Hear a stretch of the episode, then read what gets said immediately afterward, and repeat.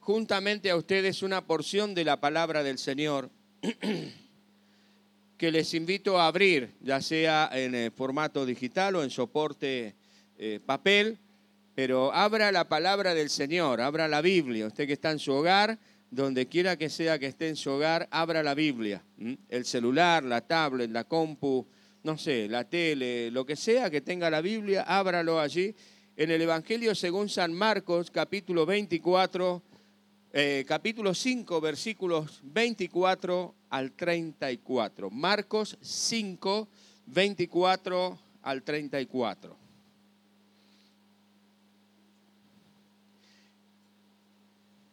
Vamos a considerar algunas virtudes que nos van a posibilitar alcanzar las metas y superar las adversidades. Así es que cuando lo encuentran me tiran un fuerte amén de allá. ¿No hay más? De allá, de allá. Me tiran un fuerte amén, amén. Un, amén. Eso, muy bien. Los del chat, un amén en el chat. bueno, este, leemos la palabra del Señor entonces. ¿Sabe que estamos transitando el último mes del 2020? ¿Cuánto era este? 2021, muy bien, muy bien, 2021. El último mes. El último mes. Lo comimos como a pan. Ya se fue, ya está, ya estamos pensando en el 2022, en lo que vamos a hacer y en cómo nos vamos a proyectar en este año que comienza. Pero vamos a terminar este 2021 con bendición y en victoria en el nombre del Señor. Dice la palabra de Dios, fue pues con él y le seguía una gran multitud y le apretaban. Pero una mujer que desde hacía 12 años padecía de flujo de sangre y había sufrido mucho de muchos médicos y gastado todo lo que tenía y nada había aprovechado. Antes bien, iba peor. Cuando oyó hablar de Jesús, vino detrás entre la multitud y tocó el borde del manto del Señor. Porque se decía, si tocare tan solamente su manto, seré salva. Y enseguida la fuente de su sangre se secó y sintió en el cuerpo que estaba sana de aquel azote. Luego Jesús conociendo en sí mismo que había el poder que había salido de él, volviéndose a la multitud, les dijo, ¿quién de ustedes me ha tocado? ¿Quién me tocó? ¿Quién tocó mis vestidos? No el cuerpo, sino el vestido del Señor. Sus discípulos vinieron y dijeron, Señor, la gente te aprieta, está agolpada al lado tuyo, todos te están rozando. Eh, estamos aquí apretados como piojo en costura, le dijo Tomás seguramente, ¿no? Pero él miraba, Jesús miraba alrededor, mirando a ver quién le había tocado. Alguien me tocó. No fue un toque común, fue un toque con fe, fue un, toque con esperanza, fue un toque con, con, una visión determinada, con un propósito determinado. No es que accidentalmente me rozó, alguien me tocó, alguien me tocó. ¿Quién fue? Entonces la mujer, temiendo y temblando, sabiendo lo que en ella había sido hecho, vino y se postró delante del Señor y le dijo toda la verdad. Jesús entonces le dijo, hija, tu fe te ha hecho salva. Ve en paz y queda sana de tu azote. Amén. Oramos al Señor. Padre, gracias en el nombre de Jesús. Quienes estamos en el presencial y quienes, Señor, nos están acompañando desde sus hogares, en distintos lugares, Señor, Padre, estamos delante de tu presencia. Estamos agradecidos, gozosos, Señor, por todo lo que tú nos brindas a diario. Señor, porque nos has eh, guiado, nos has bendecido, nos has ayudado hasta aquí, Señor. Hoy es el primer domingo del último mes del año y tú nos has guardado, Señor, en fe, en esperanza, oh Dios mío, en fortaleza. Hemos atravesado multitud de situaciones, cada uno de nosotros, pero hasta aquí tú nos has ayudado. Y podemos decir, gloria a tu nombre. Señor, por eso es que ahora abrimos nuestra mente y nuestro corazón porque queremos, Señor, entender lo que tú tienes para decirnos. Padre, en el nombre de Jesús de Nazaret, Espíritu Santo, te damos autoridad para que tú nos toques te damos autoridad, Señor, oh Dios, para que tú, oh Dios, nos redargullas si es que nos tienes que convencer de alguna, Señor, oh Dios, situación que tenemos que cambiar. Señor, que tú sanes nuestro corazón, sanes nuestras heridas con tu palabra y Señor, reavives el fuego del don que tú nos diste, la fe. En el nombre de Jesús de Nazaret, Señor, gracias. Amén y amén. Amén. Aleluya. Gloria al Señor. Qué pasaje, tremendo.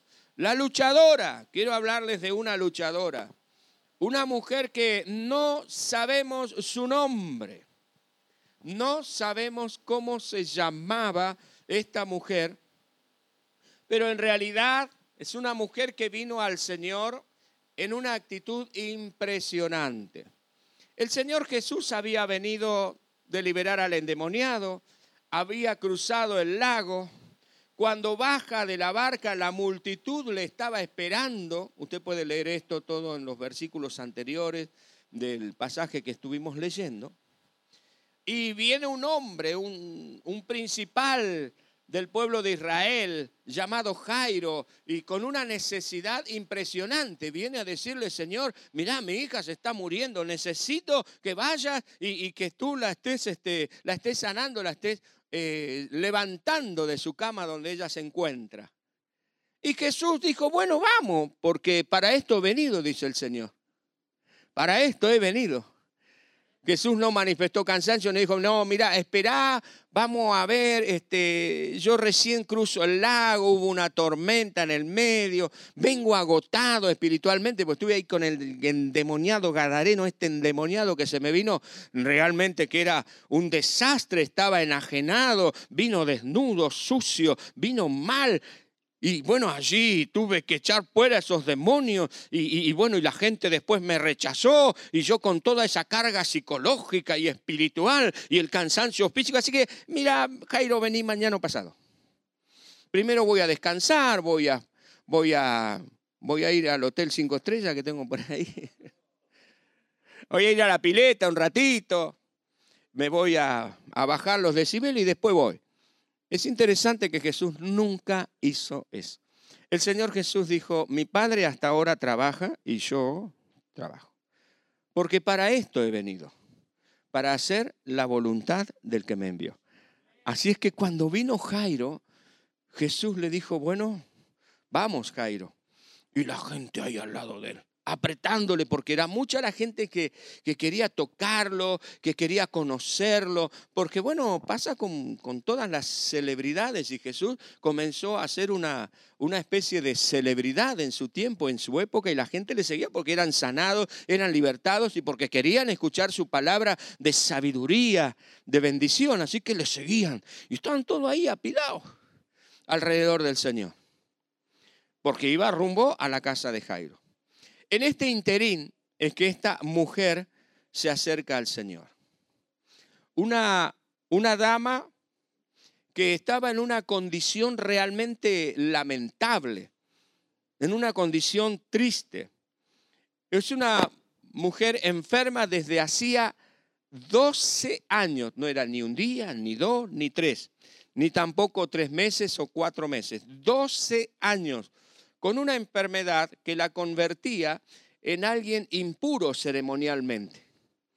Y esto eh, es conveniente explicarlo para no perder de vista el interés de Dios por las damas, el interés de Dios de cuidar, de guardar a las damas. Esta mujer tenía una, una pérdida de sangre y entonces la ley decía, la ley mosaica decía que estas, damas eran impuras o em, inmundas. Ahora, no para denigrarlas, no para decir, bueno, las mujeres son inferiores que los hombres, sino que por su propio bienestar, es decir, por el propio bienestar de la dama, Dios había dicho a los hombres que cuando las damas están, ya sea en su periodo menstrual normal, natural, ya sea que hayan tenido familia, y sus órganos, sus genitales y sus órganos de gestación se encuentran muy delicados, o en estos casos en que había una pérdida de sangre, era declarada inmunda, pero no para menoscabarla, no era por ella, sino que era por los hombres. Para que tanto el marido o cualquiera no quisiera acercarse, no quisiera tener relaciones íntimas con ella, en esta situación de dolor, en esta situación de, bueno, de, molestia, en esta situación tan, tan delicada en la que se encontraba, entonces la ley las consideraba eh, de esta manera, pero justamente para cuidarlas, no para menoscabarlas. ¿Estamos hasta acá? Bien. Ahora, es interesante que esta mujer, a más de estar enferma por 12 años y tener esta situación que permanentemente la iba debilitando, porque una cosa es que te duela, por ejemplo, la muela un día y otra cosa es que estés 12 años con dolor de muela permanente.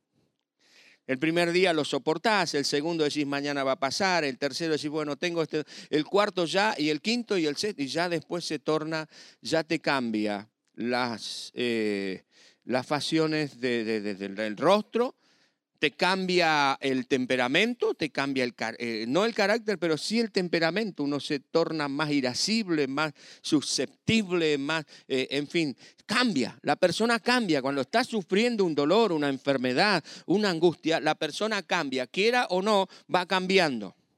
Y eso se siente y lo notan los que están alrededor. Por eso es tan importante que nosotros podamos hacer lo que hizo Jesús, escuchar a las personas, tratar de ponernos en los zapatos de las personas.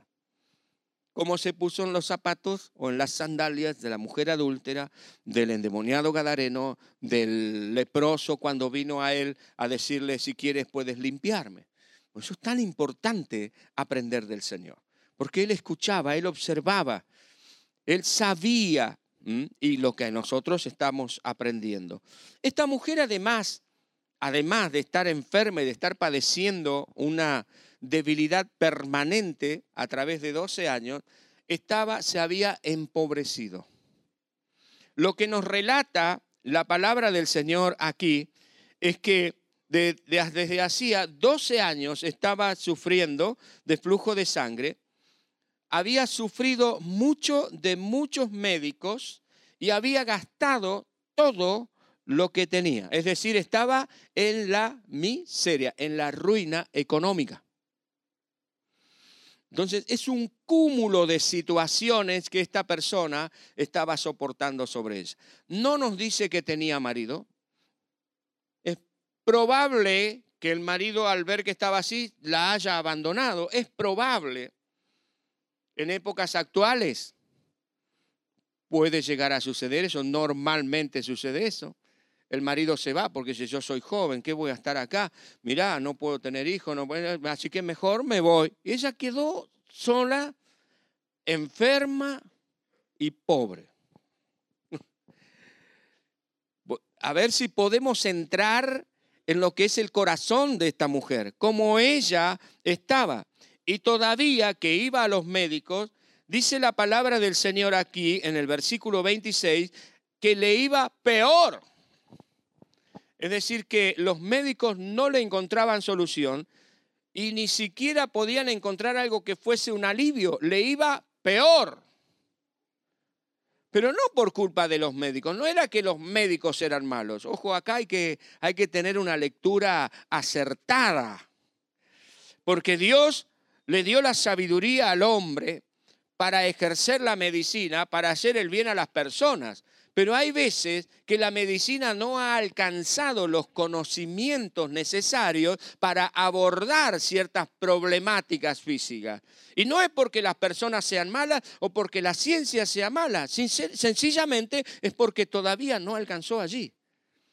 Uno se siente impotente, yo no sé si usted ha tenido contacto con algún médico, alguna enfermera, algún este, profesional de la salud que, hace lo posible por salvar a alguien que tiene un ataque y se le va en, mientras están haciendo lo posible a ver si ellos se sienten bien o si lo hacen a propósito. Yo creo que ellos tienen una gran carga, los facultativos de la medicina, una gran carga y una gran presión emocional interna que solamente, y aprovecho a los profesionales que nos están ahora, que están con nosotros en la reunión, que solamente el Señor Jesucristo les puede ayudar a sobrellevar.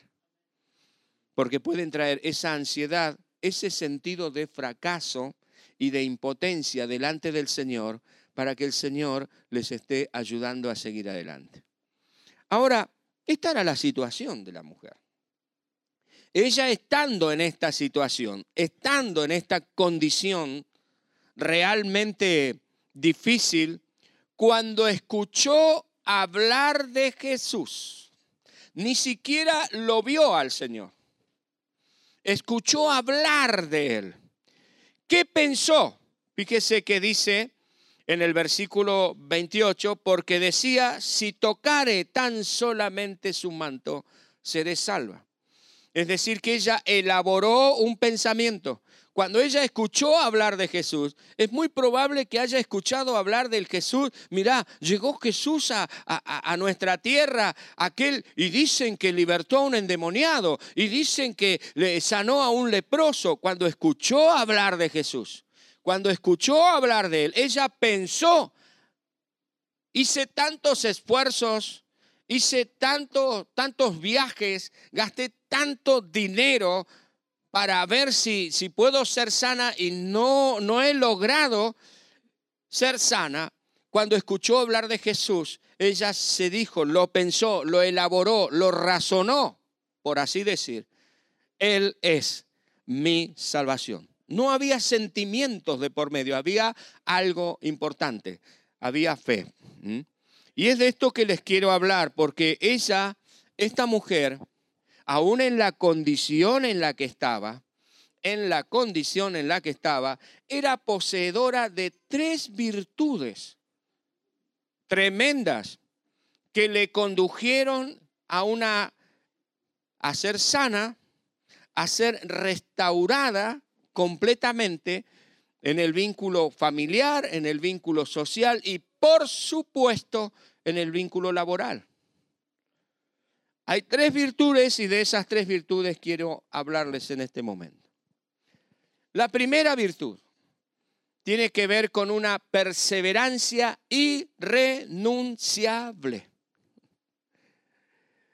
No es que ella fue al primer médico y al no recibir sanidad, solución, se quedó allí en su casa lamentándose.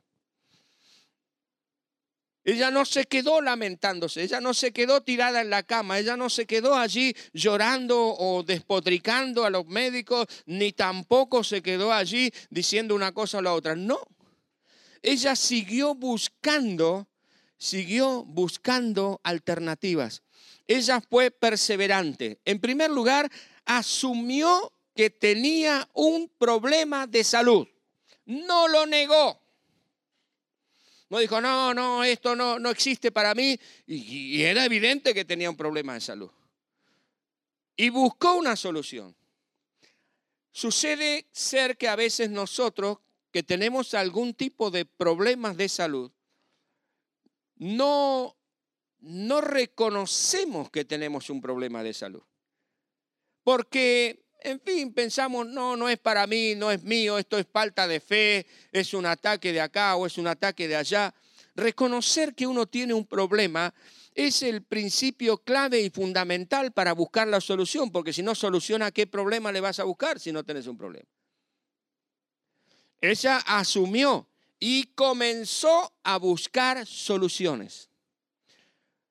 Porque si ella asumía que tenía un problema de salud y se quedaba en su casa, como dijimos hace un momento, sin salir a buscar nada, nada iba a encontrar. Ella asumió y dijo, yo tengo un problema, voy a buscar la solución, voy a buscar la manera de ser libre, tengo que ser sana, tengo que ser libre, como bien dice la Biblia, de este azote que produce dolor, angustia. Después de 12 años que padecía esta enfermedad, nunca renunció a buscar una solución, una salida. Seguía buscando, seguía buscando. Y esto es perseverancia. No te rindas frente al primer intento. No te rindas frente al segundo intento. Dice la palabra del Señor que ella sufrió mucho de muchos médicos. No es uno, muchos no es uno, muchos no es dos, muchos no es tres. Porque hubiese acá dicho Marcos o Lucas, que también relata la historia y que él mismo era médico Lucas, hubiesen relativizado la cuestión o, hubiesen dicho, no, dos o tres médicos. No, sufrió mucho de muchos médicos. No sabemos, quizás visitó 10, 15, 20, no sé, en 12 años se pueden visitar un montón de médicos tratando de buscar solución, pero ella no renunció. Si tú estás enfrentando alguna situación, no te rindas frente al primer intento. No te rindas frente al segundo. No te rindas frente al tercero. Porque tú tienes que saber que no perteneces al equipo de los que retroceden, sino de los que tienen fe para preservación del alma. Pertenecemos al equipo de los que tenemos fe para preservación del alma. Entonces no podemos, no podemos dejar de intentarlo una y otra y otra y otra hasta encontrar la salida. No te rindas no te rindas. Decirle que está al lado tuyo, no te rindas. Ah, pero como que lo crees. Como para alentarle, no le digas, no te rindas. No, no, no te rindas. Perseverá. Mantenete en la batalla, mantenete en la lucha con los brazos en alto, las rodillas firmes en el nombre del Señor, como un luchador, como una luchadora, avanzando en el nombre del Señor. Pero es que no llegó a ningún lado, pastor, pareciera que estuviera sobre una bicicleta fija. La estoy remando en dulce de leche. ¿En qué la remaba la mujer esta? Que no sabemos su nombre. ¿En qué la remaba esta luchadora? En más que dulce de leche. Y sin embargo lo siguió, lo siguió. No se dejó o no se dejó librada al abandono. Buscó médico tras médico, terapia tras terapia, no desmayó, aunque su cuerpo lentamente se estaba debilitando cada vez más. Ni la opinión de la familia, ni la de los amigos, no sé si los tendría, porque en realidad llegó sola, o de los allegados, le impidió intentarlo una vez más y esta vez con el Señor Jesús. La segunda virtud que nos va a ayudar es mantener una fe inquebrantable. Una fe inquebrantable. Una fe que no se vence o que no cae vencida frente a la adversidad. Preste atención que aunque el relato es breve, nos cuenta varias situaciones de su vida. Aunque el relato es breve, nos dice que estaba enferma desde hacía 12 años. Aunque es breve, nos dice que había sufrido mucho de muchos médicos. Y aún en la brevedad nos dice que en vez de irle mejor, le iba peor. Y aunque sea breve el relato, también nos dice que ella pensó que podía ser sana. Pero este relato no nos dice que ella responsabilizó a Dios por lo que le estaba pasando. En ningún momento. Ella mantuvo su fe inquebrantable, su corazón, su vida, sus emociones no se llenaron de amargura contra Dios. Asumió lo que le tocaba, como cada uno de nosotros debemos asumir lo que nos toca y buscó soluciones. Su fe fue completamente inquebrantable. Seguramente los milagros realizados por mano del Señor, como decíamos recién, eh, avivaron aún más esa fe. Como nuestra fe debe ser avivada esta mañana al considerar este relato y los testimonios que escuchamos.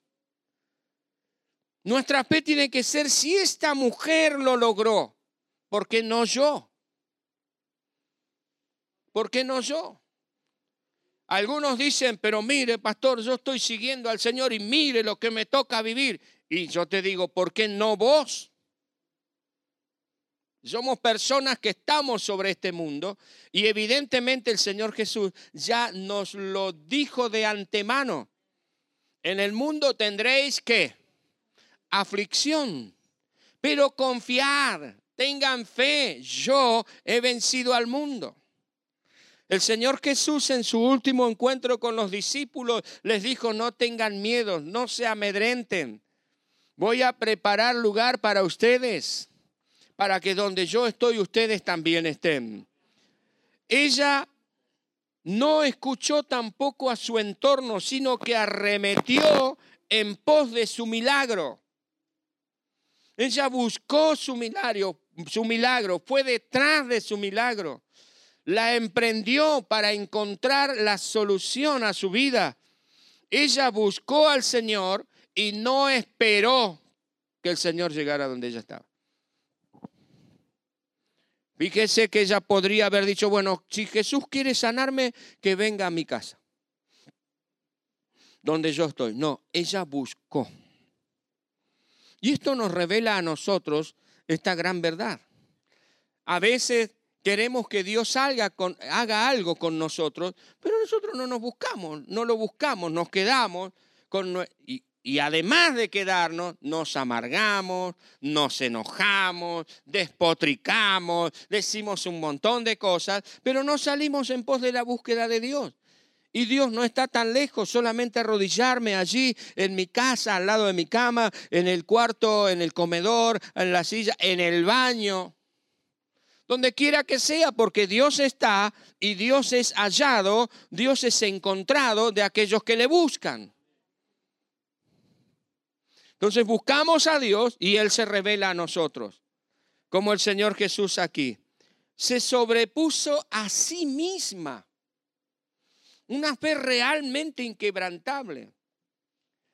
Porque estamos viendo los aspectos positivos de su vida, pero también Hace un momento charlamos sobre la condición en la que estaba y cómo que los dolores, los problemas físicos impactan en nuestro, en nuestro temperamento, en nuestro comportamiento, impactan directamente. Ella se sobrepuso a ese impacto. Ella asumió los riesgos inherentes a su condición de debilidad saliendo de su lugar, de su residencia, de su casa o de donde quiera que quizás estaba en la plaza tirada porque estaba en la miseria, no tenía nada, y pasó por entre la multitud. Y atención que esta multitud no estaba guardando la distancia social, un metro y medio cada uno, uno de otro. No, estaban todos apiñados, estaban amontonados allí. ¿Cómo pasar a través de esa multitud?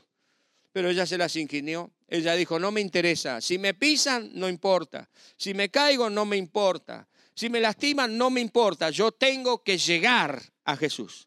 Yo tengo que llegar a Jesús, porque si toco, si toco su manto, voy a ser sana. Una fe inquebrantable. No, pero mira cuánta gente hay allá. ¿Cómo te vas a atrever? Mira los peligros que hay. Que yo me voy en el nombre del Señor. Yo me arriesgo en el nombre del Señor. Porque la que tiene una necesidad, me imagino a esta mujer, hablándole a los amigos o a los que estaban, los pordioseros que estaban al lado de ella, quizás allí abandonados a su propia situación y circunstancia, diciéndoles, mira, querido o querida, la que tiene problemas soy yo, así que soy yo la que tengo que buscar la solución. ¿Puedo llegar a estar peor que esto? Así que bueno, vamos, en el nombre del Señor, hasta llegar a tocar el, el manto del Señor. Dos virtudes tremendas perseverancia, fe inquebrantable. Y yo les dije que le iba a hablar de tres virtudes que encuentro en esta mujer.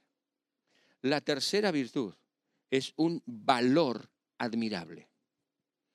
Un valor admirable.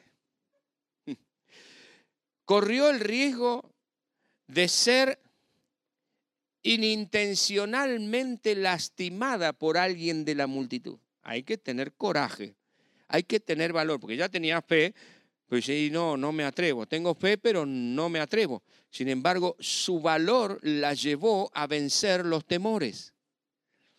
Es, y de, de hecho, la palabra dice que ella temblando, temerosa, le habló al Señor. El valor, el valor nos hace vencer los temores. Ella tenía un valor admirable vino por detrás del Señor y tocó el manto del Señor, dice el versículo 27. Mire que su fe era tan, tan fuerte que dice, solamente si toco el borde, si toco el manto de Jesús voy a ser sano. Su valor la llevó también a ir adelante. Su valor la llevó a darse a conocer cuando Jesús preguntaba quién había tocado sus vestidos. Yo me imagino que ella sintió inmediatamente que estaba sana y es como que se quedó allí porque dije, voy a pasar desapercibida porque van a descubrir de que soy una mujer inmunda, todavía tengo los rastros, los vestigios de esto y, corro, corro, corro mayor peligro. Sin embargo, cuando Jesús estaba allí, porque a veces la juzgamos, decimos, no, pero ella tuvo miedo por esto, por aquello. Hermanos, Ella tenía, sufría de flujo de sangre, es decir, que permanentemente estaba con esta situación. Y es evidente que sus vestidos seguramente en algún momento se mancharan. Lo que era una evidencia del problema que estaba viviendo. Ella podía ser juzgada. ¿Cómo estás acá si sos inmunda? Nos haces inmundos a nosotros. Porque a todas las personas que ella tocó, y aún tocando el borde del manto de Jesús, a Jesús mismo lo hacía inmundo, porque eso decía la ley. Entonces ella es como que se escondió, como decir, voy a pasar desapercibida y después le mando un mail o le escribo un WhatsApp a Jesús o lo cuelgo en el, Facebook o en el Instagram y entonces Jesús se va a enterar y entonces ya está. No, no, no, no. Jesús dijo, alguien me tocó. Acá alguien me tocó. ¿Dónde está? Pero Señor, le dijeron los discípulos, escúchame una cosa, esta gente te está apretando, están todos ahí. No, no, no, no, no, pero alguien me tocó con intencionalidad. Fue intencional al venir a mí. Fue intencional al tocar mis vestidos. Estaba buscando algo y esperando algo. Entonces vino al Señor, sobreponiéndose a ese temor. Y fíjese que la mujer, hay un detalle tremendo que nos cuenta también este breve pasaje, que ella le contó todo ella le contó todo. Por eso es que Marcos sabe lo que pasaba. Porque ella le contó todo. ¿Quién estaba ahí junto a Jesús? Marcos, estaba Lucas. Ellos escucharon la historia de la mujer. Ella le contó todo lo que estaba pasando, cuánto tiempo estaba sufriendo y que perdía, tenía una pérdida permanente. lo que la hacía inmunda. Y Jesús le dijo, hija, tu fe te ha salvado. Hoy es necesario que nosotros cultivemos estas tres virtudes. La virtud de la perseverancia. Pero que no sea una perseverancia de un día o dos días. En realidad, si es una perseverancia de un día o dos, no es perseverancia. Sino que sea irrenunciable. Irrenunciable. Yo voy detrás de esto. Y pero pastor, lo intenté dos veces, tres veces, la cosa no da resultado. No, no, no, no. Seguí intentándolo. seguí intentándolo porque un toque al Señor o un toque del Señor te va a dar la respuesta, te va a dar la solución, te va a dar la salida. Amén. Mantén tu fe inquebrantable. No dejes que las circunstancias apaguen la fe. Quizás te dices a ti mismo, yo tengo fe de que voy a ir adelante, pero las cosas no salen bien. Porque no tienen por qué salir bien, a veces no salen bien. ¿Vas a perder la fe por eso? ¿Vas a perder tu confianza en el Señor por eso? ¿Vas a decirle que no al Señor por eso? El apóstol Pablo dice, en todo y por todo estoy enseñado. Todas las situaciones nos van a enseñar, nos edifican y nos preparan para nuestro futuro gobierno de las naciones, cuando venga el Señor. Estoy hablando allí en la eternidad. Hermanos y hermanas, mantengamos nuestra fe. Recordemos que nosotros pertenecemos al equipo de los que tienen fe para preservación del alma. No pertenecemos al equipo de los que retroceden, sino de los que tienen fe. Pregúntale que está al lado tuyo, ¿de qué equipo sos? ¿De cuál? ¿Cuál es tu equipo? ¿Cuál es tu equipo?